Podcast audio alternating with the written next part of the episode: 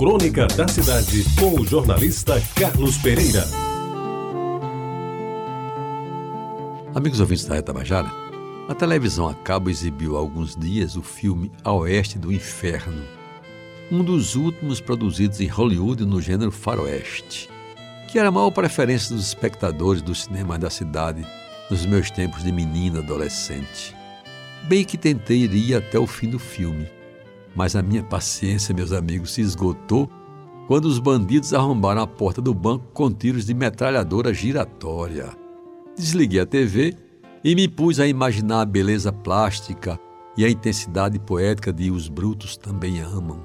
Alan Led contracenando com Jacques Palance em cenários de beleza inigualável, captados pela câmera, num colorido que só o cinemascope daquele tempo sabia produzir sem falar na trilha musical, cuja canção tema Shane é uma das mais belas composições de todos os tempos que eu já ouvi. Lembrei-me também, é claro, do épico E o Vento Levou, filme quase lenda do cinema americano que contava com extrema beleza plástica da saga de Scarlett O'Hara, tão bem interpretada por Vivian Leigh, ao lado do festejado Clark Gable, ele um dos maiores astros de Hollywood e da belíssima e sempre lembrada Olivia de Havilland.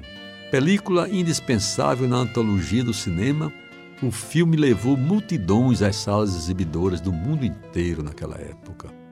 Outros sucessos do faroeste americano vieram à minha memória, como por exemplo o lendário Matar ou Morrer, com o competente Gary Cooper, o Pistoleiros do Entardecer, ou ainda Sete Noivas para Sete Irmãos, e não esqueci o grande filme O Meu Ódio Será Tua Herança, onde William Holden e Robert Ryan protagonizaram uma das mais sangrentas cenas do cinema.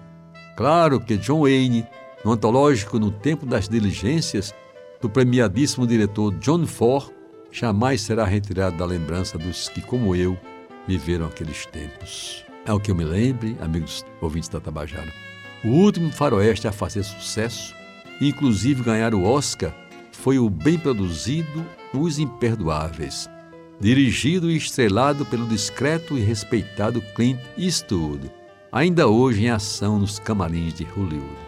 De lá para cá, o gênero tão bem explorado no século passado, sobretudo nas décadas de 40 a 60, experimentou tal decadência que os meninos e jovens de hoje sequer sabem que os westerns americanos levaram multidões aos cinemas, em todo o mundo.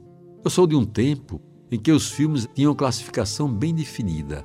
Ou eram filmes de amor, ou filmes de guerra, filmes de mistério ou então faroestes. Fora disso, alguns musicais de sucesso como A Noviça Rebelde ou o lendário Cantando na Chuva, mas nada que pudesse rivalizar com os faroestes de agrado de todas as idades naquela época.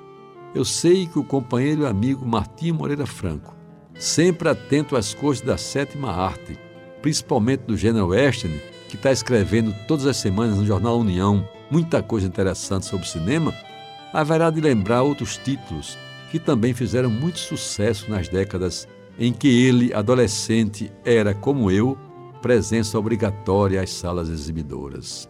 A mim, simples assistente, agora apenas cabe fechar os olhos, recolher-me às primeiras filas das modestas poltronas cimo, sem assento estofado do Cine Jaguaribe, e me elevar com as cenas de Os Brutos Também Amam.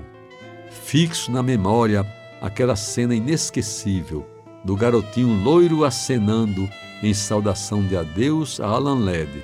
Põe o CD com um sonho inesquecível de Shane e assim paro no tempo à espera do final do filme. Mas, amigos ouvintes da Retabajara, para mim, Shane, Os Frutos Também Amam, é uma exceção.